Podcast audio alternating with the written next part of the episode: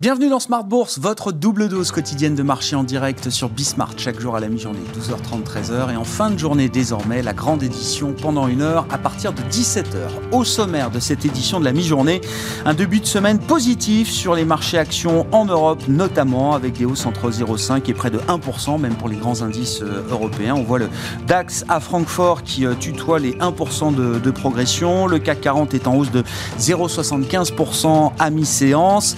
Du vert donc sur les marchés européens, malgré l'annonce de nouvelles réglementations euh, en Chine ces dernières heures, hein, qui ont fait encore plonger quelques valeurs de la tech chinoise ce matin. On a vu la bourse de Hong Kong qui était dans le rouge, avec notamment la composante euh, technologique.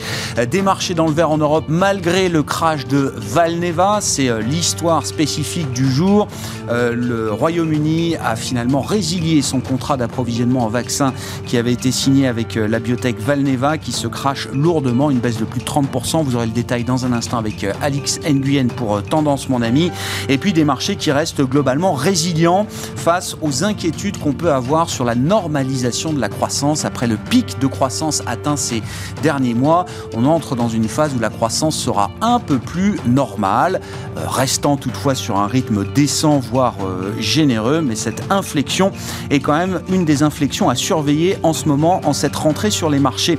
On parlera de la semaine en matière de trading avec une échéance importante, l'échéance trimestrielle et l'expiration de différents produits dérivés attendus ce vendredi. Hein. ce sera donc une semaine d'autant plus technique que cette échéance est devant nous. Le plan de trading, ce sera à suivre dans quelques minutes avec Romain Dobry de Bourse Direct. Et puis euh, sur le front macro, on parlera des indicateurs américains à suivre cette semaine, notamment l'inflation, le CPI américain qui sera publié demain ou encore les ventes au détail pour le mois passé, le mois d'août, les ventes au détail qui seront publiées ce jeudi à 14 14h30.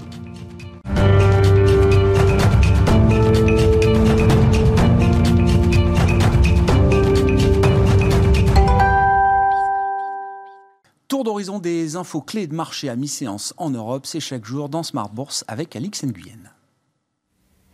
Paris évolue en hausse à la mi-journée. À Hong Kong, l'indice Hang Seng recule de près de 2% sous l'effet d'un article du Financial Times selon lequel les autorités chinoises entendraient scinder la plateforme de paiement détenue par Ant Group du milliardaire Jack Ma, Alipay, en deux entités. Et puis une cinquième baisse consécutive vendredi à Wall Street où le Dow Jones et le S&P 500 réagissaient à la hausse aux États-Unis des prix à la production. À noter que la question d'une inflation euh, durable ou non euh, demeure la préoccupation pour les investisseurs à la veille de la publication des prix à la consommation du mois dernier. Le marché surveillera également jeudi les chiffres des ventes au détail. Et en Chine, l'attention se portera sur la production industrielle et les ventes au détail. On relève aussi que la perspective d'un tapering de la Fed plane sur les marchés dans un contexte où de plus en plus de prises de parole tendent à le penser à l'instar du dernier en date, Patrick Harker, le président de la Fed de Philadelphie. Il a déclaré que l'engagement d'un processus serait souhaitable d'ici la fin de l'année si l'inflation devait persister. On rappelle d'ailleurs que la prochaine réunion de la Fed aura lieu les 21 et 22 septembre. Et puis une autre préoccupation semble conditionner les marchés, celle du financement du plan d'investissement dans les infrastructures de Joe Biden. Il devrait être en partie financé par des hausses d'impôts pour les entreprises et les ménages les plus riches. On termine avec les valeurs. Total Energy euh, progresse d'environ 2% dans le siège de la hausse des cours du brut alors que les livraisons tardent à reprendre aux États-Unis à la suite de l'ouragan Ida. BNP Paribas, Crédit Agricole et Société Générale Caracol, elles profitent de la hausse des rendements obligataires. Une autre progression, celle de Dassault Aviation. Elle intervient après une annonce hier de la ministre française des Armées, Florence Parly, quant à l'achat de six nouveaux Rafales par la Grèce. Et puis on termine avec l'histoire d'une chute, celle de Valneva, dont le titre dégringolait de plus de 40% ce matin, après l'annonce du laboratoire franco-autrichien quant à l'envoi d'un avis de résiliation de la part du Royaume-Uni de l'accord de fourniture de son candidat vaccin contre le Covid-19. Le contrat en question prévoyait la fourniture de 100 millions de doses de vaccins par Valneva en 2021 et 2022, avec une option pour 90 millions de doses supplémentaires d'ici à 2025, la valeur totale des 190 millions de doses avait été chiffrée à plus d'un milliard d'euros par Valneva. Tendance, mon ami, chaque jour avec Alix Nguyen dans Smart Bourse à 12h30 et 17h sur Bismart.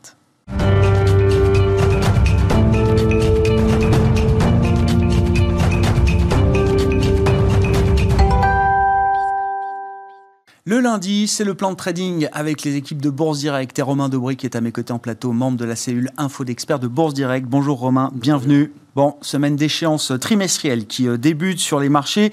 Je le disais, Alix le rappelait également, un début positif pour les indices actions en Europe. C'est vrai que si on regarde, c'est intéressant, le, le, point haut du CAC 40 à Paris, c'était il y a un mois pile, le 13 août, à plus de 6900 points. On est à peine 2% sous ce niveau, on se dirait, tout va bien et en fait, les choses ont quand même un peu changé. C'est ce qu'on racontait déjà la semaine dernière, hein, Romain. Ouais, et, même il y a 15 jours, on disait que la dynamique était cassée. La semaine dernière, ça changeait un peu. C'était plus mou, on avait du mal à rebondir. Et là, cette fois-ci, on change de polarité sur le CAC 40. On est passé dans une tendance baissière à court terme. Euh, et puis, on a, alors, pas de tendance vraiment pour l'instant, euh, globalement, euh, à moyen terme baissier à court terme, moyen terme c'est assez neutre, euh, avec un petit biais baissier, une petite prudence toujours de, de, de, mon côté, mais mm. qui, qui, va devoir être avérée. On voit que du côté de l'intérêt sur les futurs, eh bien à chaque fois qu'on baisse, il y a un peu de pression baissière. Alors, il y a des éléments techniques qui sont liés à ça, puisque il y a l'échéance des marchés dérivés effectivement qui approche, vous le disiez vendredi, et donc qui, qui, met un peu de pression baissière. En revanche, quand on rebondit, c'est jamais, jamais, jamais depuis plus d'un mois avec du soutien haussier. Donc on détruit les contrats à chaque fois qu'on rebondit, et effectivement, la dernière échéance est faite à 6600 626 points, enfin, le, le, sur, sur, le CAC 40 cash, on va aller 6626 le, le, le 20 août. Euh, on vaut quasiment la même chose, euh, 50-60 mm. points de plus euh, à, à l'instant. Euh, et euh, il y a le même, il y a l'intérêt est à peu près équivalent. Donc il n'y a pas de prise de décision, pas de prise d'initiative. Ce qui est intéressant de comprendre, c'est que toujours il y a ce niveau de couverture, 6550, 6006, qui ne bouge pas beaucoup sur, le, sur les options. donc avec ce risque de trou d'air en dessous de ce niveau-là, il faudrait qu'on accélère. Il n'y a pas de mm. raison objective d'aller accélérer encore qu'on va voir qu'il y a un petit signe de faiblesse sur les indices américains. Euh, ce qui est intéressant de voir, c'est qu'il y a une mécanique qui est, qui est creuse, c'est-à-dire qu'on rebondit effectivement assez puissamment à chaque fois, euh, toujours pour l'instant, euh, mais avec rien, avec pas de volume. Il y a des volumes qui sont de, de l'ordre de 3 milliards, voire moins certains jours. Et quand on décompose la séance, on constate que c'est plutôt des volumes dans la baisse et des volumes plus légers dans la hausse. Ouais. Là, je parle du CAC 40 cash. Euh, donc l'intérêt spéculatif sur les futurs, c'est plutôt un peu de pression baissière qui se, démonte, qui se dément assez vite et des, des, short squeeze qui, sont, qui ont eu lieu ou des, ou des, des rachats de short. Euh, donc intérêt spéculatif dynamique un peu baissier. Et sur le CAC 40 cash, là, c'est en revanche pas d'intérêt, pas de soutien du tout. C'est-à-dire qu'on ne repaye pas ces niveaux-là. Euh, Sur le plan fondamental, vous dites, et ça c'était aussi euh, il y a une semaine, deux semaines, le, le, le point d'interrogation qu'on avait, la logique buy the deep, elle est plus tout à fait d'actualité pour les investisseurs fondamentaux. Non, alors voilà, c'est ça, pour les grosses mains. Je pense qu'on retrouve dans ce, dans ce schéma de marché le fait que les, les investisseurs, les gérants, euh, eh bien, ne, ne, vendent plus. Ils ont vendu ouais. euh, pour la grande, grande majorité. Ils l'avouent assez euh, humblement, ouais. simplement en disant à 6650, à 6350, 6400, on a allégé, on a fait du cash, on a fait une, mmh. une bonne perf. On n'en attendait pas beaucoup plus. Et effectivement, on voit que quand on rebaisse, les volumes ne sont pas énormes non plus. Donc il n'y a pas cette logique de vente, de pression baissière euh, sur le CAC 40 cash.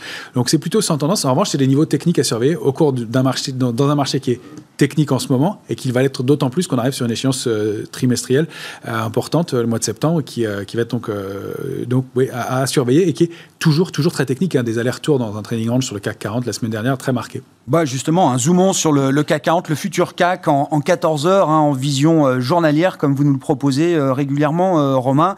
Vous dites, voilà, attention, à court terme, on est peut-être dans un, un, un, schéma un peu plus baissier. Quels sont les niveaux à surveiller là? Alors, on est effectivement dans un schéma maintenant baissier. Je vous ai laissé en très fin l'ancien canal haussier ouais. de court terme. Euh, on l'a rompu la semaine dernière, donc rupture de la dynamique haussière de court terme.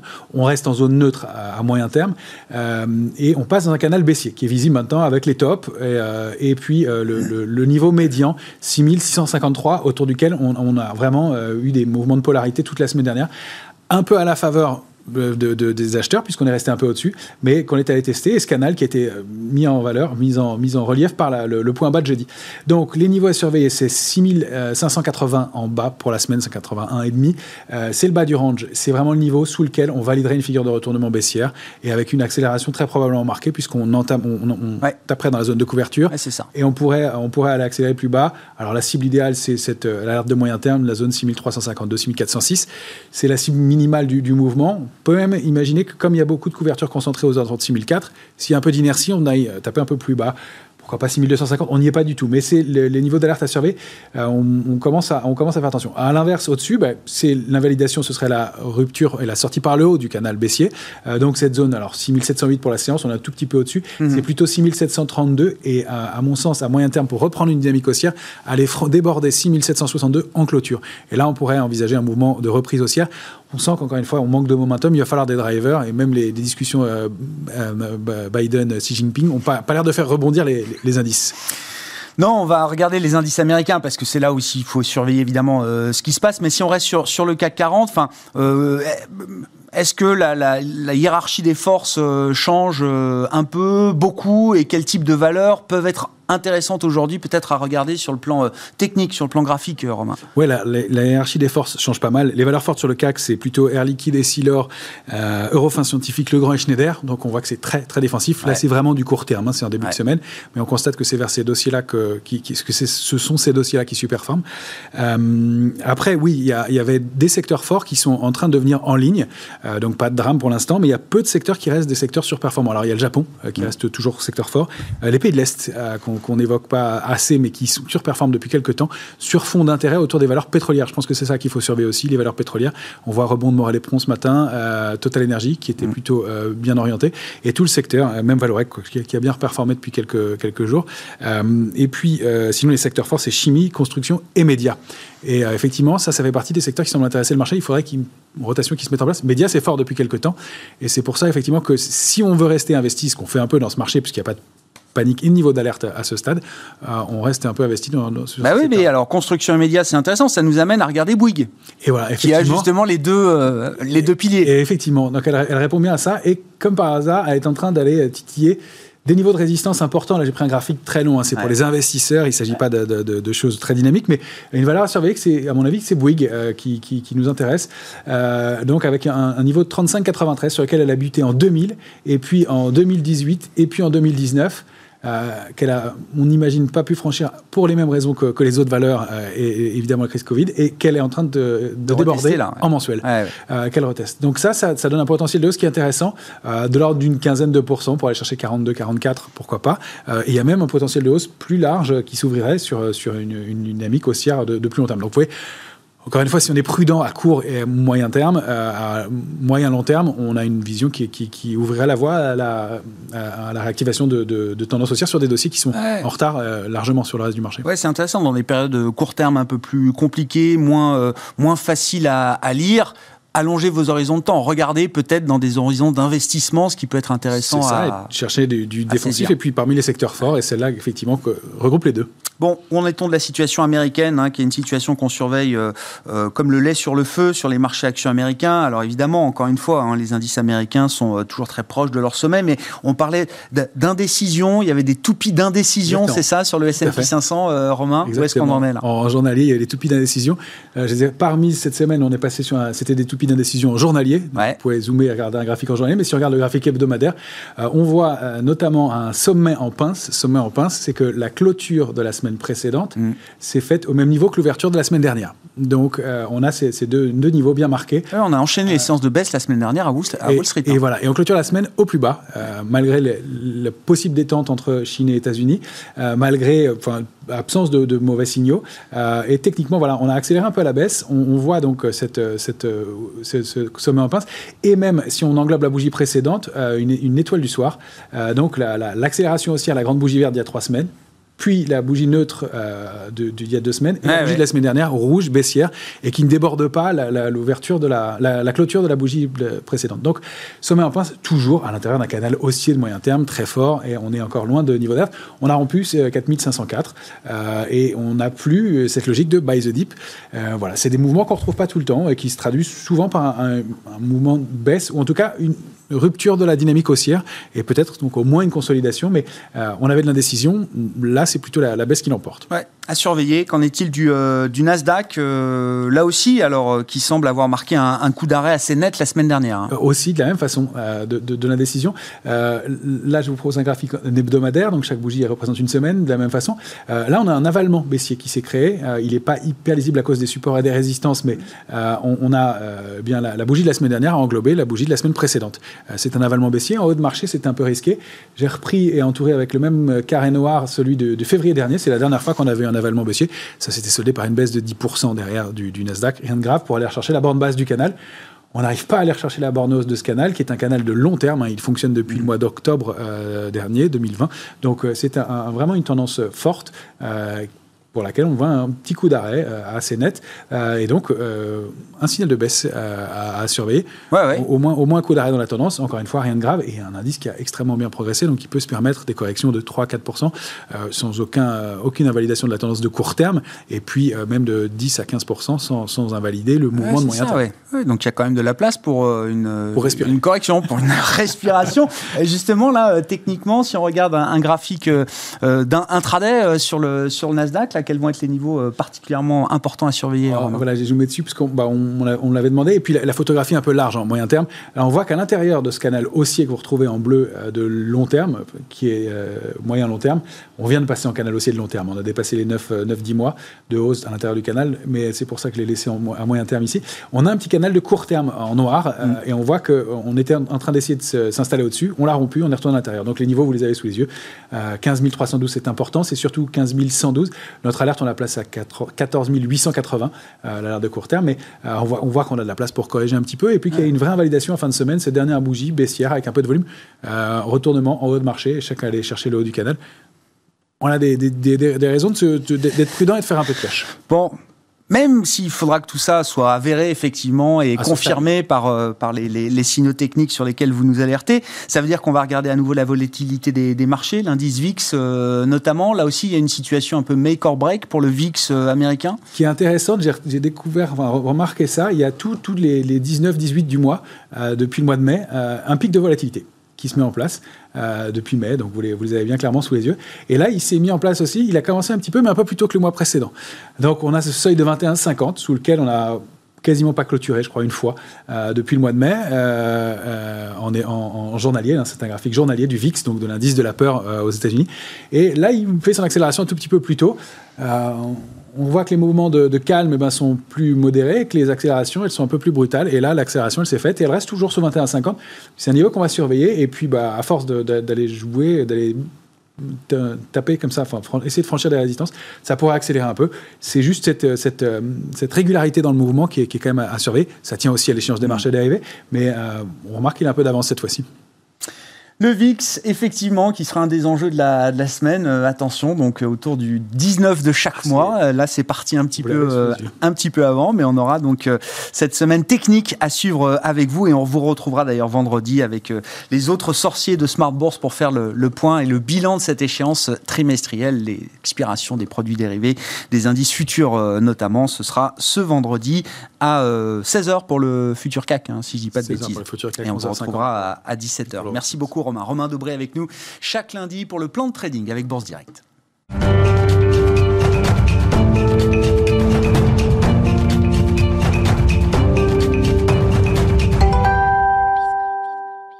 Et sur le fond de la macroéconomie, on aura quelques statistiques euh, importantes. Côté américain, cette semaine, à commencer par l'inflation, le CPI demain pour le mois d'août, et puis euh, jeudi, les ventes au détail pour le mois d'août aux, États-Unis qui permettront de mesurer un peu l'état euh, macro de l'économie américaine. Thomas Kosterg est avec nous en visioconférence depuis Genève, comme chaque lundi, économiste senior US chez Pictet Wealth Management. Thomas, la question est simple. Jusqu'où peut-on rester optimiste pour la, croissance américaine au troisième trimestre euh, notamment, sachant qu'on commence, et ça paraît naturel, à avoir quelques révisions à la baisse du rythme de croissance euh, américain? Oui, tout à fait. Hein. Donc il y a un coup de mou hein, pour l'économie américaine euh, en ce, en ce moment. on a trois grands obstacles. Le premier, c'est évidemment la fin de l'aide budgétaire très conséquente, puisque notamment on a depuis la semaine dernière l'arrêt des allocations chômage extraordinaires de 300 dollars par semaine. Deuxième point, euh, on a la Fed, hein, la Réserve fédérale, et qui va bientôt euh, arrêter ces grands achats, en tout cas diminuer ces grands achats d'actifs mensuels. Et troisième point, à plus court terme, vous avez le Congrès et ses turpitudes budgétaires et aussi liées au plafond de la dette qui pourrait aussi créer de la volatilité et impacter le sentiment à la fois des consommateurs et des entreprises. Donc en effet, ça fait beaucoup d'obstacles pour l'économie américaine, toujours dans un contexte mondial marqué par beaucoup de pénuries dans le secteur euh, manufacturier. Donc voilà, c'est évidemment une toile de fond assez euh, complexe, même si euh, je pense qu'il faut rester optimiste ou en tout cas constructif, puisque la clé du système économique américain, c'est le consommateur, et le consommateur américain continue d'aller très bien, moi je le pense. C'est vrai que certaines enquêtes montrent un certain fléchissement euh, des, euh, du sentiment. Mais si on regarde les chiffres, notamment les chiffres du euh, crédit et du crédit à la consommation, on a une très forte poussée hein, du crédit à la consommation. Ça, ça montre un consommateur qui a envie de s'endetter, qui continue à s'endetter et qui certainement continuera à s'endetter pour soutenir la consommation dans les prochaines semaines et les prochains mois. On aura une enquête de, confiance du consommateur, hein, celle du Michigan, en fin de semaine, vendredi pour le, mois de septembre. Donc des indications d'enquête, d'opinion importantes pour, pour le marché. Est-ce que le variant Delta et la vague Delta dans certains, États américains, pardon, euh, Thomas, redevient un sujet économique. On a vu en tout cas sur le plan politique en fin de semaine dernière Joe Biden qui euh, durcissait euh, sérieusement le ton sur la, vaccination, notamment pour les employés fédéraux, mais on voit un même mouvement également pour de grands corporates américains qui sont prêts désormais à imposer la vaccination pour les salariés qui veulent revenir au travail en présence. Tout à fait. Alors, c'est vrai qu'il y a un sujet au niveau de la vaccination, puisque évidemment l'Europe est passée euh, très en avant, hein, en avance des, États-Unis sur le, taux de vaccination. Maintenant, j'ai envie de dire que voilà, point numéro un, les États-Unis ont choisi une stratégie de coexistence avec euh, le virus. Hein. Donc clairement, en termes de curseur, on a mis plutôt vers l'économie, sachant que voilà, il y a l'idée que la masse critique euh, est vaccinée et aussi, bah voilà, le, gouvernement met en place la vaccination pour ceux qui le souhaitent. Hein. Il y a la vaccination et donc il y a, les doses sont là, les programmes sont là. Donc voilà, on réouvre l'économie et on continue la réouverture. Euh, autre point important, c'est qu'il y a une grande inégalité dans la, vaccination entre les territoires aux États-Unis. Et on voit que dans les grands centres urbains, hein, d'ailleurs là où se concentre la création du PIB, il y a plutôt des taux de vaccination qui sont très élevés. Là où sont les taux de vaccination les plus faibles, c'est plutôt dans le, dans le sud des États-Unis. Donc il y a aussi ça hein, qui est important, cette, cette inégalité hein, dans, la, dans la vaccination.